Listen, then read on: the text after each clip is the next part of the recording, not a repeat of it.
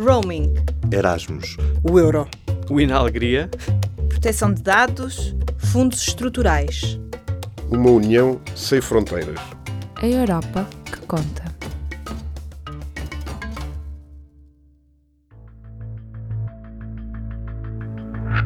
A União Europeia assenta em valores democráticos e na defesa dos direitos humanos, mas parece ter fechado os olhos para as formas de autoritarismo que ganharam espaço nos últimos anos.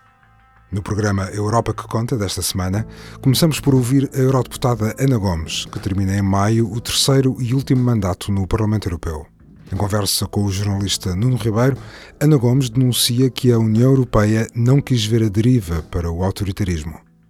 Sem dúvida que os direitos humanos fazem parte do, do acervo fundador da União Europeia. E não é concebível uma União Europeia de Estados onde, onde impera o Estado de Direito que não cumpra o Estado de Direito, designadamente nos direitos humanos. É curioso que, ao nível europeu, faz-se muitas vezes a distinção entre direitos humanos de terceiros países e, em relação à União Europeia, fala-se de direitos fundamentais, exatamente porque são são fundamentais. Sem eles não havia união, não havia Estado de Direito, não havia, portanto, esta construção de paz que repousa no primado do direito. O que acontece é que, durante muito tempo, isto foi dado por adquirido quase que. E com os processos de adesão, portanto, o alargamento da União Europeia e os processos de adesão de diferentes países, muitas vezes tenho ouvido colegas uh, desses países dizerem quando estivemos a negociar a adesão à União Europeia, a União foi muito exigente e em matéria de direitos humanos, de direitos fundamentais, temos os chamados critérios de Copenhaga, que os países têm que cumprir, exatamente para aferirmos se no que toca ao cumprimento dos direitos fundamentais e do Estado de Direito, de facto, tudo está reunido. O problema é quando entram na União Europeia, a partir daí ninguém mais controla. Ou o controle é muito perfunctório. Ainda existem, por exemplo, para a Bulgária e para a Roménia, as chamadas comissões de verificação, que todos os anos produzem um relatório, mas tem sido bastante perfunctório, formal. E não se viu, ou não se quis ver, a deriva para uh, formas de autoritarismo que, enfim, são, estão plasmadas naquela forma que o Orbán inventou de democracia liberal, o que é em si uma contradição. Não há tal coisa como democracia liberal. A democracia ou é liberal, e liberal na, no cumprimento dos, exatamente, das, das, no respeito pelas liberdades cívicas, ou não é. Quando eu digo não se quis ver, não foi o Parlamento, curiosamente. O Parlamento, em 2010, começou a, a, ficar muito preocupado com a situação, a evolução na Hungria. Em 2013, até o deputado português Rui Tavares fez um relatório que é arrasador, exatamente dos, das várias áreas onde a Hungria de Orbán não estava a cumprir esses preceitos básicos dos critérios de Copenhague, e, pelo contrário, até estava a violá-los ostensivamente. E, obviamente, era nessa altura que era preciso, e esse era o objetivo do relatório, era pedir medidas políticas. Ora, quem não quis tomar medidas políticas foi o Conselho e também a Comissão. Eh, o Parlamento, apesar de tudo, aprovou o relatório Rui Tavares, que era um alerta e que propunha medidas. E é evidente, do meu ponto de vista, não se tendo atuado relativamente à Hungria, depois não nos podemos uh, espantar se outros países escolhem o mesmo percurso. Eu sou convencida que não estaríamos na situação uh, relativamente à Polónia como estivemos neste último ano, se tivesse havido a atuação da Comissão e do Conselho relativamente à Hungria.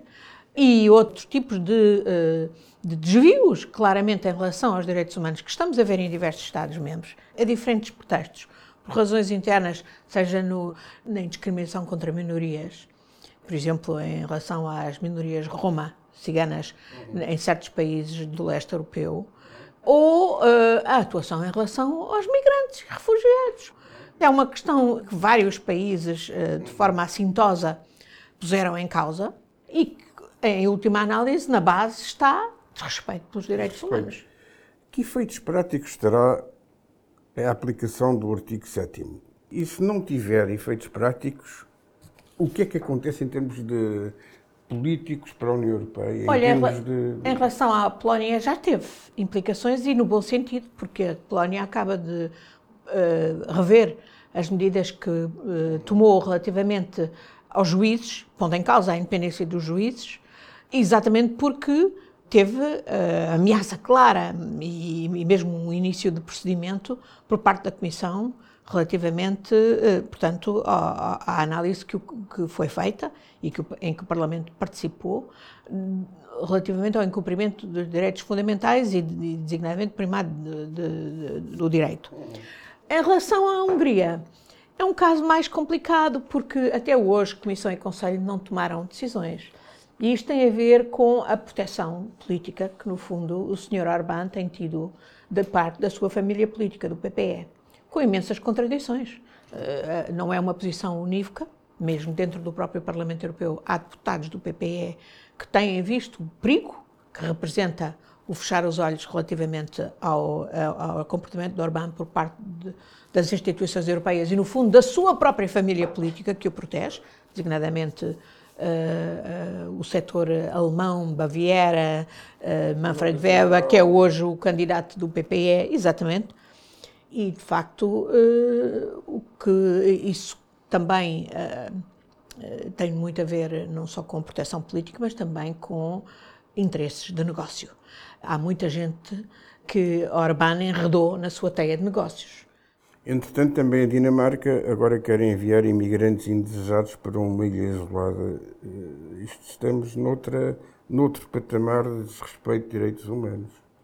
Comecei a trabalhar neste último mandato eh, na área exatamente da Comissão de Liberdades Cívicas, Justiça e Assuntos Internos, por me ter dado conta que justamente as questões de direitos humanos iam se pôr de forma muito clara dentro da própria União e relativamente à imigração e aos refugiados.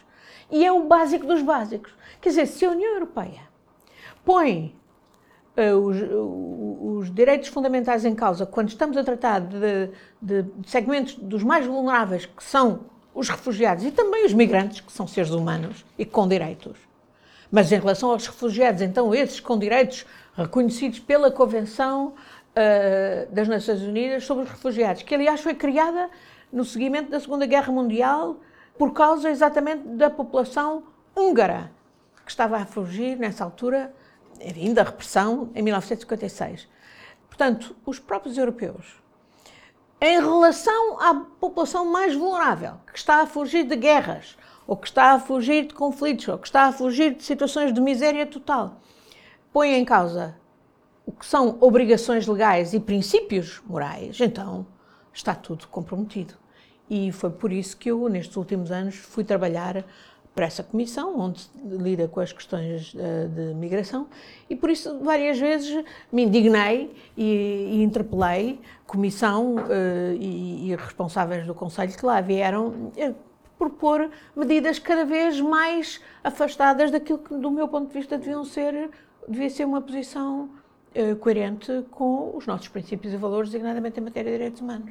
Mesmo no caso da, da sua família política, o Partido Socialista Europeu, começou a haver uma, um certo laxismo, estou-me a lembrar da sua intervenção uh, em relação à, Malta.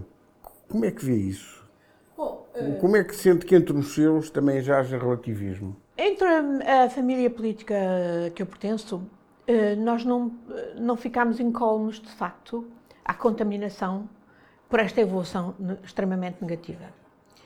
Desde logo porque uh, muitos dos partidos que integram a minha família política são partidos que estão no poder, em alguns dos países, digamos, de, de leste, eles não gostam que se lhes chame de leste, gostam que se lhes chame Europa Central, que efetivamente são Europa Central, mas são partidos que estão no poder e que muitos deles uh, assumiram o discurso esse discurso radical e, e, à margem dos valores fundamentais. Eu dei-me conta disso, por exemplo, na Eslováquia, uh, na altura uh, da presidência eslovaca, quando até havia um, um ministro dos negócios estrangeiros que depois veio a ser presidente da Assembleia Geral das Nações Unidas e era um dos candidatos concorrentes contra António Guterres para uh, o cargo de secretário-geral das Nações Unidas. E esse indivíduo teve a lata numa reunião em que eu participei, de exatamente a propósito de migrantes e refugiados, de recusar uma frase que nós queríamos lá pôr, uh, exatamente para reafirmar os direitos dos refugiados e imigrantes, com um discurso absolutamente uh, macarrónico e, e, violador dos direitos dos refugiados e imigrantes. Uh, aliás, o mesmo discurso que eu ouvi a outras pessoas da própria presidência eslovaca relativamente, por exemplo, à minoria uh, cigana, a minoria a Roma. Mas, apesar de tudo, devo dizer que, no que toca aos direitos dos refugiados e imigrantes, ainda me parece que a posição, a, a, a, a família política mais consistente e mais coerente e mais na defesa desses direitos tem sido a minha família política. Não obstante ter, haver esses casos, e o Malta é um desses casos, Uh, olha, desde logo em relação a refugiados e imigrantes, ninguém fala nisso. Mas ainda agora, ainda estes dias, vimos navios com uh, migra uh, migrantes e refugiados resgatados no, no, no, no Mediterrâneo uh, serem recusados, não só pela, pela Itália, hoje dominada pelos, pelas forças fascistas de Salvini, mas também em Malta, onde há um governo dito socialista. Em relação a Malta, há outros aspectos extremamente graves. Portanto, nós temos hoje diversas formas de, de violação do Estado de Direito Uh, algumas já tomámos posição em relação a elas, claramente, do Parlamento Europeu, como é o caso da Hungria, como é o caso da Polónia. O caso de Malta uh, é, um, é, diferente, é um tipo de. de é, um, é, um, caso onde formalmente ninguém põe em causa uh, os aspectos essenciais do Estado de Direito e da Justiça, da administração da Justiça, da, da independência da Justiça, mas na prática eles estão a ser completamente violados e, e isso viu-se no, nos no, no, no, escândalo que veio a, a, lume com os Panama Papers, hoje havendo um governo, o mesmo governo que mantém dois indivíduos completamente corruptos expostos pelos Panama Papers, com todos os detalhes já conhecidos da opinião pública, mas protegidos pelo Primeiro-Ministro de Malta, e depois a jornalista que tinha sido instrumental na denúncia desses casos, a ter sido assassinada e, a, e, o processo efetivamente parado. Portanto, é outra forma de violação do Estado de Direito, mas está a ocorrer na nossa família política e é de facto lamentável que, à conta de, uh, bom, é um pequeno país, não interessa, se tenha, no fundo, o mesmo tipo de atuação que tem o PPE em relação ao Orbán. É o nosso estupor, mas nós protegemos mas o é nosso estupor. Mas é o nosso estupor. Portanto, ao fim e ao cabo, igualizar o mainstream dos partidos políticos no, no, no, Parlamento Europeu, isto é um efeito extremamente devastador para a reputação e futuro do Parlamento Europeu. Da própria União, do futuro também tem dos governos, também tem da Comissão, do futuro, do futuro de tudo isto. E eu, eu acho uh, uh, dramático, mas nós fazemos uma diferença fundamental para o resto do mundo. E a União Europeia, de facto, é vista como uma experiência extraordinária de paz e de, e de progresso civilizacional, de respeito pelos direitos humanos, para o resto do mundo. Eu lembro-me de ter ido, por exemplo, ao Paquistão, aqui há uns anos atrás, em 2008, entre outras coisas, tínhamos na agenda o caso da Ásia Bibi, esta cristã que finalmente conseguiu sair, mas outros casos de direitos humanos. E deles terem começado uma grande diatribe contra nós, a propósito do que eram os, os chamados targeted killings, portanto, os assassinatos. Uh, seletivos feitos por drones, e deu-lhes poder ter dito: não, atenção, isso de facto está-se a passar. Mas nós, no Parlamento Europeu, já condenámos isso. E eu própria tinha sido uma das proponentes de uma eh, resolução exatamente a condenar uh, esse tipo de intervenção e a pedir, por exemplo, regulação para as questões dos drones, para o uso militar, mas também para o uso civil. Portanto, em muitos aspectos, o Parlamento Europeu está à frente. Eu, todos os dias, felizmente, é uma das grandes satisfações que tenho, tenho mensagens de pessoas que eu nem conheço, mas que me uh, dizem a mim e a outros colegas meus, obrigada por terem passado aquela resolução. Nós temos as chamadas, cada sessão plenária temos as chamadas resoluções de urgência sobre direitos humanos, em que são as situações que achamos que podemos fazer diferença em relação a alguém que está preso, podemos lhe salvar a vida. E quantas pessoas não têm vindo ter comigo que eu nem conheço pessoalmente, mas eh, que me dizem obrigada por ter feito aquela resolução, porque de facto isso deu-me força na prisão para resistir. Portanto, há toda uma ação do Parlamento Europeu que não é visível para o comum do, dos cidadãos, eh, designadamente aqui em Portugal, que é muito importante e que é muito valorizada por aqueles que são, de alguma maneira, objeto dessa ação. E eu penso que esse, nesse trabalho o Parlamento é muito necessária e tem, de facto, um papel absolutamente indispensável. Os programas de ajuda da União Europeia têm em consideração as boas práticas de defesa dos direitos humanos? Esse é outro problema. Os programas de ajuda, chamada Ajuda Pública ao Desenvolvimento, do meu ponto de vista, eu trabalhei 10 anos na Comissão de Desenvolvimento do Parlamento Europeu. Quando entrei, entrei para a Comissão de Negócios Estrangeiros e Desenvolvimento. E tive 10 anos nessa comissão, depois mudei. E deixei porquê? Porque me desencantei muito. Quando para lá entrei, uh, acreditei que, em boa parte, os princípios uh, norteadores da, da ajuda ao desenvolvimento que, enfim, estavam estabelecidos e que tinham sido até plasmados nos chamados Objetivos de Desenvolvimento do Milénio, uh, faziam sentido e eram positivos. E depois, digamos, afinados com os chamados Objetivos de Desenvolvimento Sustentável hoje, não é? Depois de 2015. Mas a prática é muito diferente, ao nível da própria Comissão, mas também ao nível dos Estados-membros. Boa parte dos Estados-membros, e Portugal é um caso disso, não cumpre. Não cumpre nem os objetivos de, de, de, de do 0,7% do PIB para a ajuda eh, ao desenvolvimento, nem cumpre uh, o, o, o, tipo de ajuda desligada e efetivamente de, de, desenvolvimento, de capacitação, por exemplo, de mulheres, da sociedade civil, etc. No caso português, mas nos outros países também, está claramente ligada a interesses económicos. E ao nível da União Europeia, embora uma boa parte do financiamento seja o que permite, por exemplo, até as próprias uh, organizações de desenvolvimento portuguesas fazerem trabalho útil em várias partes do mundo, designadamente em África, mas também ao nível da própria Comissão Europeia uh, deixou-se ficar completamente uh, prisioneira de interesses políticos e de negócios que do meu ponto de vista são muito perversos. Eu vi isso claramente na Etiópia. Foi o país onde eu fui fazer um, a, a, presidência da, da missão de observação eleitoral em 2015. O povo estava preparado e queria eleições uh, justas e livres. Uh, e votou massivamente, e as eleições foram roubadas por um regime sinistro. E, no entanto, um setor da Comissão, o setor de direitos humanos, apoiou-me, o setor da, da política de desenvolvimento, digamos, não formalmente apoiou-me, mas na prática fez tudo para contrariar aquilo que era, uh, devia ser a atuação, porque havia uma verdadeira, eu chamo-lhe a indústria do desenvolvimento, o que é uma forma, de facto, perversa, perversa e, e, e muito descredibilizadora do que deve ser, de facto, a atuação da União Europeia uh, em matéria de desenvolvimento, que é, que é, do meu ponto de vista, é o, o, outro lado dos direitos humanos. Quer dizer, não há desenvolvimento sem boa governação, não há governação sem respeito pelos direitos humanos, sem capacitação das mulheres, da sociedade civil, sem imprensa livre, sem. Ora, a ajuda ao desenvolvimento da União Europeia devia, em vez de ser canalizada para a chamada ajuda orçamental, portanto, fica na descrição do país, do governo, pode ser uma, uma camada de pativos, não é? Opressores e repressores, como era o caso na Etiópia. Em vez de ser isso, devia ser, de facto, ajuda ligada, ligada a progressos em matéria de direitos humanos, em matéria de direitos das mulheres, em matéria de educação, em, em todos esses os indicativos dos chamados Objetivos de Desenvolvimento Sustentável. Agora, se a vontade política é, no fundo, dar dinheiro a regimes corruptos e cleptócratas para eles ainda oprimirem mais os seus povos, o resultado é desastroso. Em Angola, por exemplo, achei inacreditável em 2012 que o Dr. Drão Barroso, Presidente da Comissão Europeia, tenha ido a Angola e tinha dito aquilo que nessa altura convinha ao regime de José Eduardo dos Santos dizer. Angola não precisava de observação eleitoral porque era uma democracia estável, madura. Ele disse-o.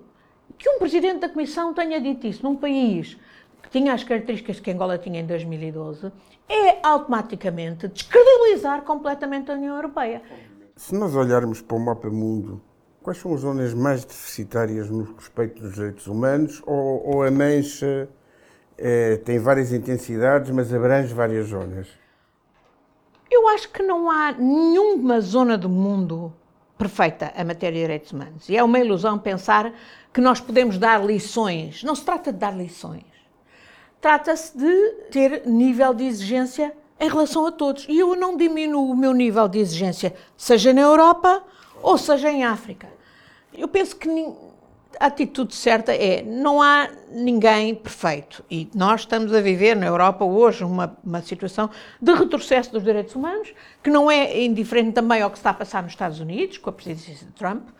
Eu não vejo também os direitos humanos como só restritos aos direitos civis e políticos. Não, não. Acho que tem que ter económicos, sociais e culturais são absolutamente essenciais e, portanto, é uma visão holística que é precisa e se calhar não há uh, propriamente uma zona do mundo. Há zonas onde uh, certos direitos sociais são mais respeitados do que, do que noutros, mas digamos que a mancha é mesclada a nível global e, e sobretudo, temos que não ter a, a, ideia errada de que podemos uh, falar de alto, uh, situando-nos aqui no, no território europeu. Como vê, como interpreta a hipótese provável de termos um Europarlamento cheio de eurocéticos, eurocríticos, eurocéticos, euro-não cumpridores.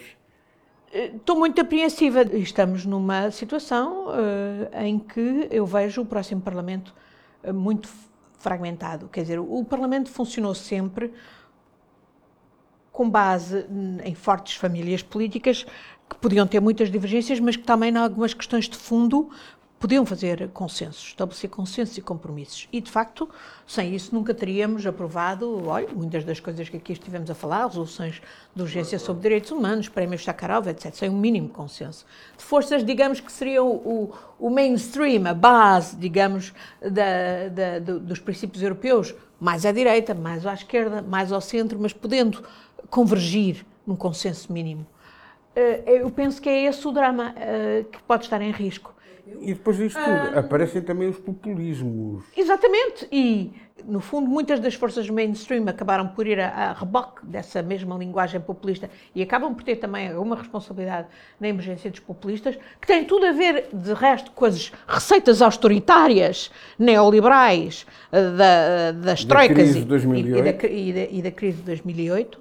Podemos ter um Parlamento fragmentado e com uma forte componente dessas forças políticas sendo anti-europeia, eurocética e, portanto, dificultando esse tal consenso naquilo que são aspectos essenciais da Constituição Europeia ou do posicionamento europeu. Portanto, tenho muita apreensão em relação a isso e vai ser importante o trabalho que possamos fazer de fora. Aqueles de nós que estiveram dentro do Parlamento Europeu, possamos fazer de fora, no explicar o que está em causa, no denunciar no de contrariar, porque eu penso que mais do que nunca vão ser importante. do alertar, porque as, as, as opiniões, opiniões públicas, públicas, estão perfeitamente divorciadas do que se A opinião pública, não só nesta frase pré-eleitoral, precisa de ser alertada, mas depois tem que se organizar exatamente para influenciar, e a opinião pública pode ter uma, muita influência junto dos parlamentares europeus. Em público.pt barra podcasts pode ouvir sobre política, desporto, questões de género ou humor porque o público fica no ouvido.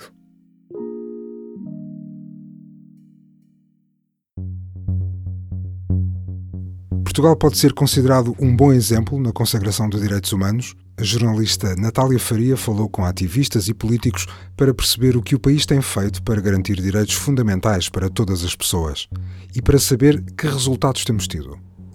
O que resultou claro das conversas que o público teve com alguns dos responsáveis que trabalham estas matérias foi o claríssimo desacerto entre os direitos que estão consagrados no plano legal e na rapidez com que transpõem para o seu quadro normativo aquilo que são as diretivas e as recomendações europeias e a realidade das pessoas que sentem na pele todo o tipo de discriminação e preconceito.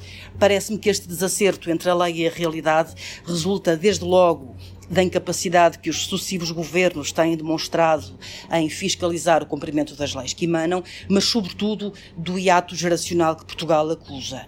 O nosso país viveu décadas de aceleradíssima mudança, desde que vive em democracia, e algumas destas mudanças foram brusquíssimas, criando vazios e zonas de não comunicação entre gerações, por vezes, desde logo, entre pais e filhos, que não partilham sequer o mesmo código linguístico, quanto mais o mesmo código de valores. Por isso é que a representante da ILGA Portugal explicava que que as pessoas LGBTI sentem por vezes necessidade de se esconder desde logo da família.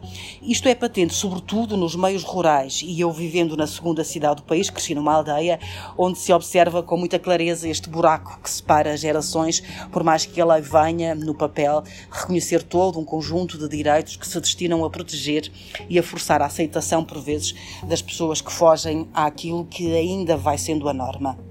A jornalista Natália Faria fala-nos também sobre o caminho que o país ainda tem que percorrer para combater a pobreza de forma mais eficaz.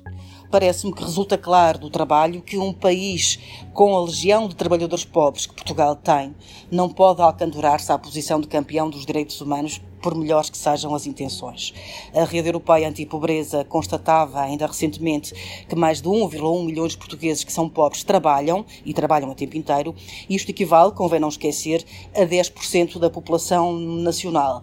Por outro lado, os sucessivos inquéritos do INE apontam desde há vários anos e sem melhorias significativas as percentagens elevadíssimas da população que não conseguem manter a casa quente por causa dos custos da eletricidade, desde logo, ou sequer de assegurar um mínimo de refeições de carne e peixe por semana e parece-me inegável que o respeito pelos direitos humanos começa por sermos capazes de garantir que quem trabalha ofere com esse trabalho do mínimo necessário para que tenham uma vida com dignidade, o que para muitos está ainda muito longe de ser verdade.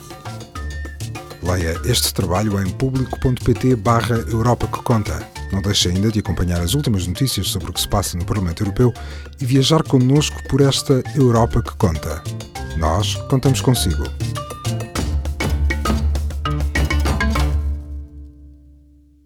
Este programa teve o apoio do Parlamento Europeu.